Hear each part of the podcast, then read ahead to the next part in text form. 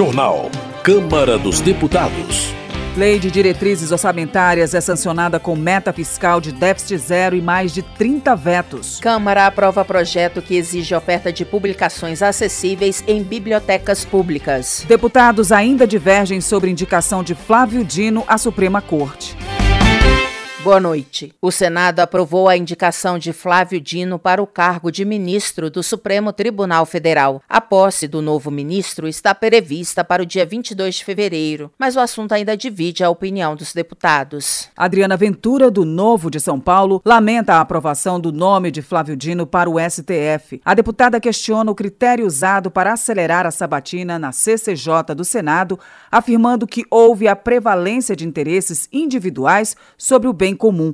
Ela defende a votação do projeto que acaba com o foro privilegiado para que o sistema de freios e contrapesos volte a funcionar com harmonia e independência entre os poderes. Cabo Gilberto Silva, do PL da Paraíba, considera a indicação de Flávio Dino para o STF um grave problema para a democracia. O parlamentar acusa Dino de debochar do parlamento e de não respeitar as instituições brasileiras. Na avaliação do congressista, o novo ministro vai aumentar ainda mais o ativismo judicial, provocando instabilidade política e insegurança jurídica no país. Já Márcio Gerri, do PCdoB do Maranhão, afirma que Flávio Dino tem uma carreira marcada pela competência, pela dedicação e pelo respeito à democracia. O parlamentar garante que Dino tem todas as condições de ser um ministro à altura dos desafios do Brasil e mais um guardião exemplar da Constituição e das leis do país. Lídice da Mata, do PSB da Bahia, também elogia o desempenho de Flávio Dino durante a sabatina no Senado Federal.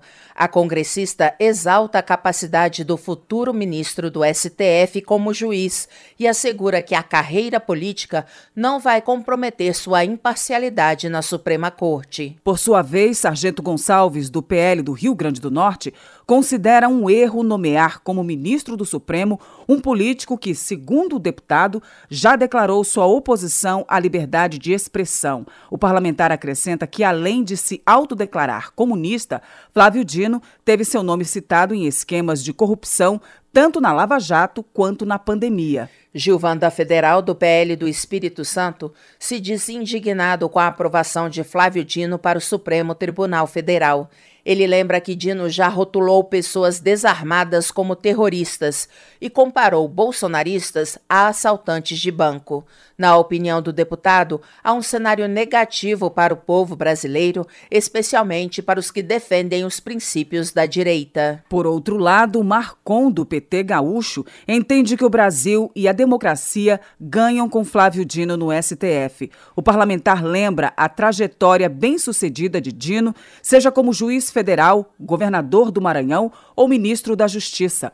O congressista questiona as razões pelas quais a extrema-direita teme a atuação do futuro ministro na Suprema Corte. Mas Biaquices, do PL do Distrito Federal, manifesta preocupação com a nomeação de um político como Flávio Dino para ocupar uma cadeira do Supremo. A parlamentar avalia que a sabatina de Flávio Dino no Senado menosprezou as questões técnicas e valorizou as considerações políticas. Kim Kataguiri, do União de São Paulo, também critica a aprovação do nome de Flávio Dino e chama os senadores de covardes e lenientes. Para ele, faltou coerência daqueles representantes que prometeram a maior oposição da história do país, mas que na hora da sabatina votaram pela indicação de Dino. Cobalcini, do MDB catarinense, apresentou proposta de emenda à Constituição que muda as regras para escolha de ministros do Supremo Tribunal Federal.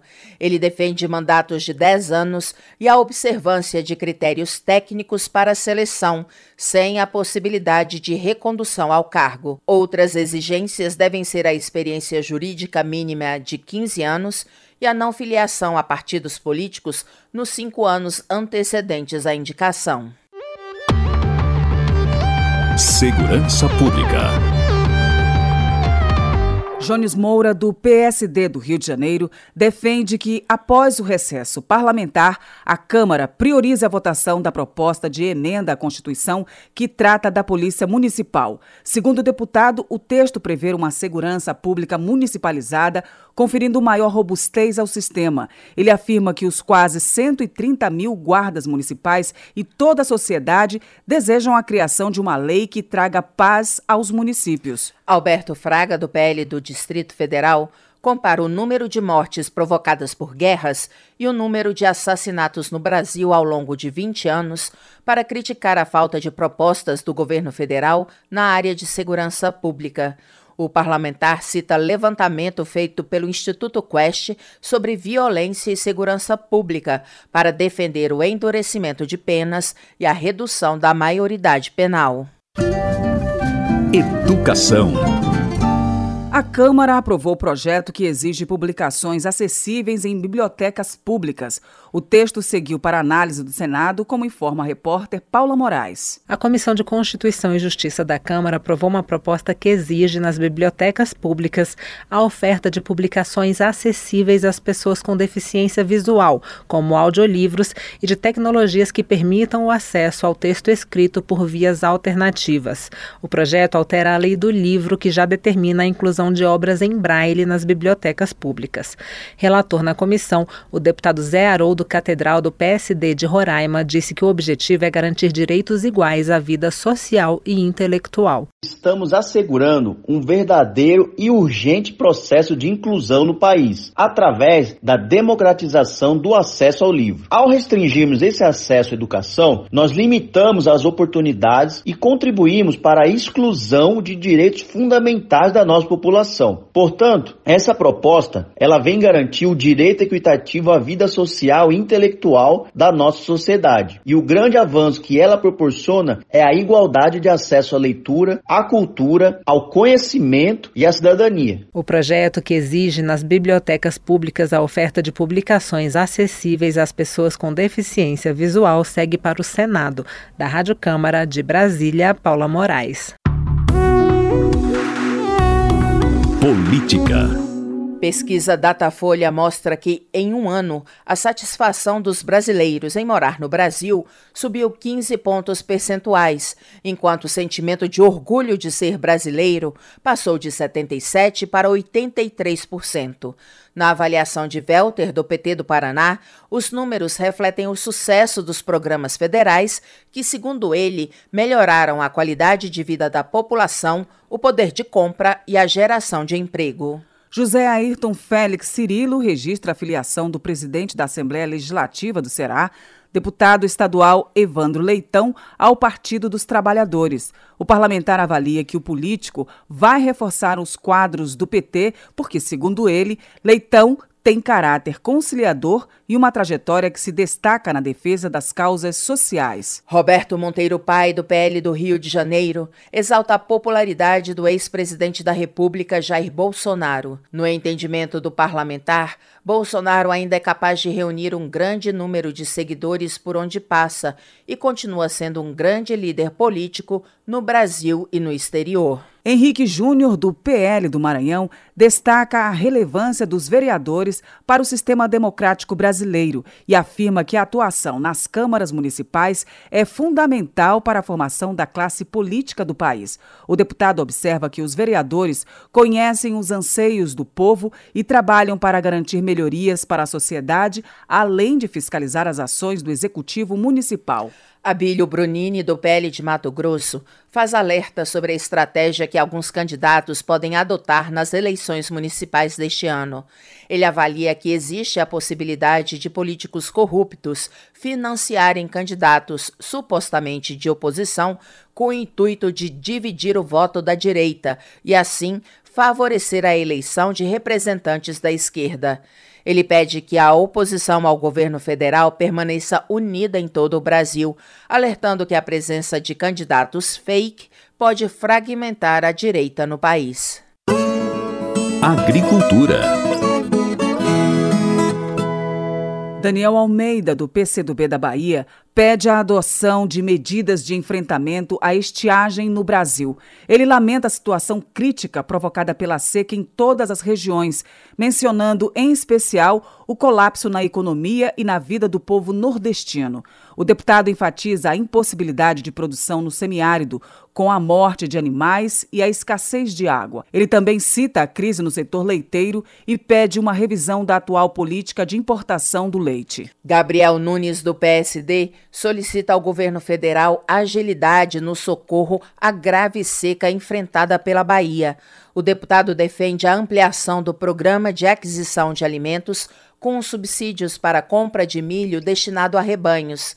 Ele também pede a prorrogação das parcelas do crédito rural, novas linhas de crédito e auxílio aos produtores que perderam suas lavouras e rebanhos. Maria do Rosário, do PT Gaúcho, registra que o tema central da Sexta Conferência Nacional de Segurança Alimentar e Nutricional, realizada em Brasília, foi a erradicação da fome. Outros destaques do encontro, segundo a deputada, foram a produção de orgânicos e a valorização da agricultura familiar e das hortas urbanas para buscar a superação da fome e da miséria no país. Transportes.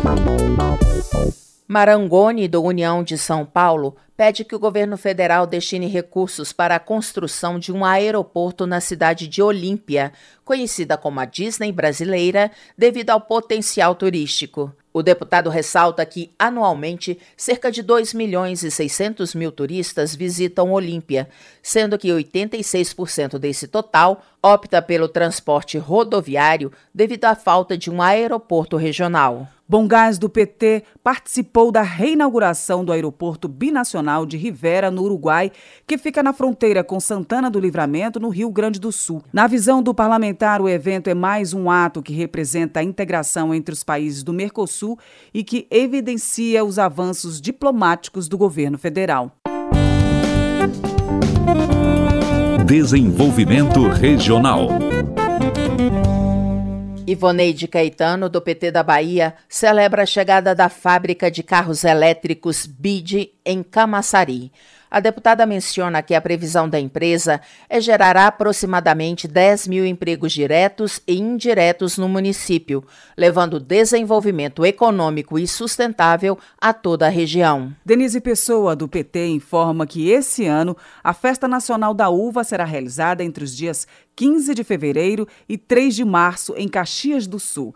Ela sugere aos turistas que visitem a Serra Gaúcha durante o evento para apreciar os jogos coloniais e a gastronomia local. Paulo Magalhães, do PSD, elogia o governo da Bahia pela inauguração de mais uma policlínica regional de saúde, desta vez na cidade de Ilhéus. Ele também celebra a abertura de uma unidade básica de saúde e de uma delegacia na região Cacaueira. Segundo o deputado, a gestão baiana colocou a saúde do estado como a melhor do norte e nordeste do país. Keniston Braga, do MDB do Pará, diz sentir um misto de alegria e apreensão sobre o decreto publicado pelo governo federal no mês de setembro passado sobre regularização fundiária. O deputado reconhece a importância de estabelecer regras para áreas não destinadas para evitar grilagem e desmatamento, mas expressa preocupação quanto ao possível impacto negativo nas áreas com economias já consolidadas. Gisela Simona, do União, ressalta que pela primeira vez a Prefeitura de Cuiabá teve as contas reprovadas pelo Tribunal de Contas de Mato Grosso. A deputada informa que o relatório apresenta problemas sérios, como a falta de controle fiscal, reincidência de irregularidades contábeis e aumento exponencial da dívida pública. Economia. Érica Cocai, do PT, reclama da privatização da Companhia Energética de Brasília, concretizada em 2021. De acordo com a parlamentar, a empresa privada que assumiu a exploração do serviço demitiu funcionários com alta capacidade técnica, prejudicando a população. Ela acrescenta que o governo do Distrito Federal se recusa a realocar os funcionários demitidos da SEB em outras empresas distritais. José Nelto, do PP, entende que existe um sistema criminoso de privatizações no setor elétrico. Ele destaca o caso da venda da Companhia Energética de Goiás, a CELG. Na opinião do congressista, O leilão vencido pela Enel foi realizado sob circunstâncias questionáveis. O deputado pergunta se o Congresso Nacional aceitará esquemas mafiosos do setor energético feitos, em sua visão, com a participação de autoridades brasileiras. André Fernandes, do PL do Ceará, considera alarmante recente declaração do líder do governo na Câmara durante conferência do PT. Segundo ele, José Guimarães teria afirmado que se a gestão Lula cumprisse a meta fiscal, o PT sairia perdedor nas eleições municipais deste ano. O deputado classifica a declaração como absurda e criminosa. Na visão do congressista, a gestão Lula tem colocado os interesses políticos acima do bem-estar da população.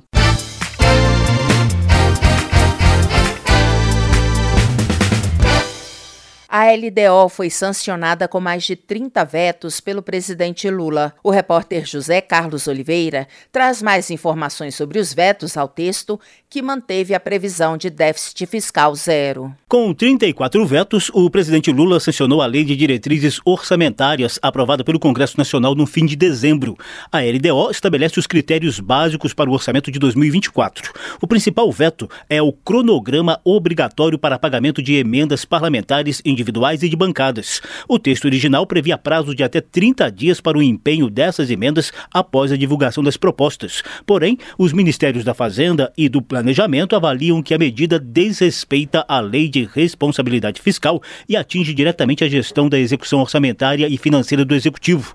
A previsão de gastos com emendas parlamentares chega a 49 bilhões de reais. Durante a votação da LDO no Congresso, o vice-líder do governo, deputado Carlos Zaratini, do PT de São Paulo, já havia alertado sobre o veto. Cabe ao Executivo fazer esse cronograma. O Congresso não pode, pela própria lei de responsabilidade fiscal, assumir essa decisão até porque o governo tem que gerir um orçamento que não se limita às emendas parlamentares. Pelo mesmo motivo, Lula vetou o trecho da LDO que previa pagamento integral até 30 de junho deste ano das emendas transferidas na modalidade fundo a fundo nas áreas de saúde e assistência social.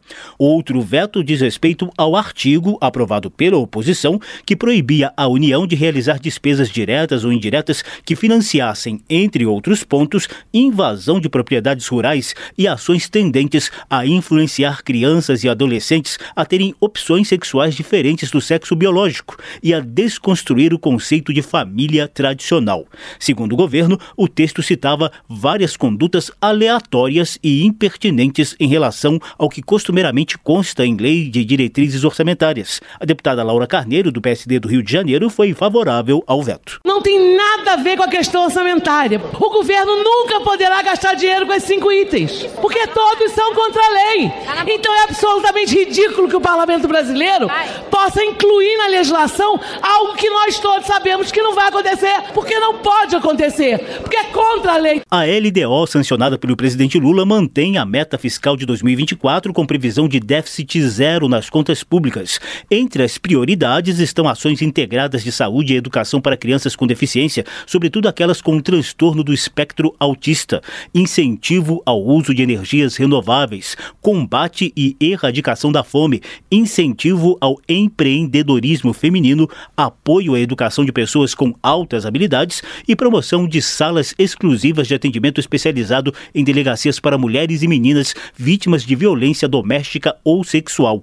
O relator da LDO, deputado Danilo Forte, do União do Ceará, destacou a importância dessas prioridades. O Brasil hoje é carente de algumas iniciativas inovadoras. Nós temos 18,6 6 milhões de crianças com deficiência, das quais mais da metade com transtorno de espectro autista, e nós não tínhamos uma política integrada a nível nacional para cuidar dessas crianças. A partir de agora nós temos. Então eu acho que o orçamento se aproximou, né, como também se aproxima das crianças com altas habilidades. São pequenos gênios que precisam ser cuidados de forma diferente, como também se aproxima das mulheres vítimas da violência. A LDO ainda privilegia obras do novo programa de aceleração do crescimento e prevê que o programa Minha Casa Casa Minha Vida vai oferecer 30% dos recursos prioritariamente para as cidades menores. Também foi mantido o teto de 4 bilhões e 900 milhões de reais para o fundo eleitoral. Da Rádio Câmara de Brasília, José Carlos Oliveira. Termina aqui o jornal Câmara dos Deputados, com trabalhos técnicos de Indalécio Vanderlei e apresentação de Luciana Vieira e Val Monteiro. Boa noite para você. A Voz do Brasil retorna amanhã. Uma boa noite. Você ouviu A Voz do Brasil. Boa noite.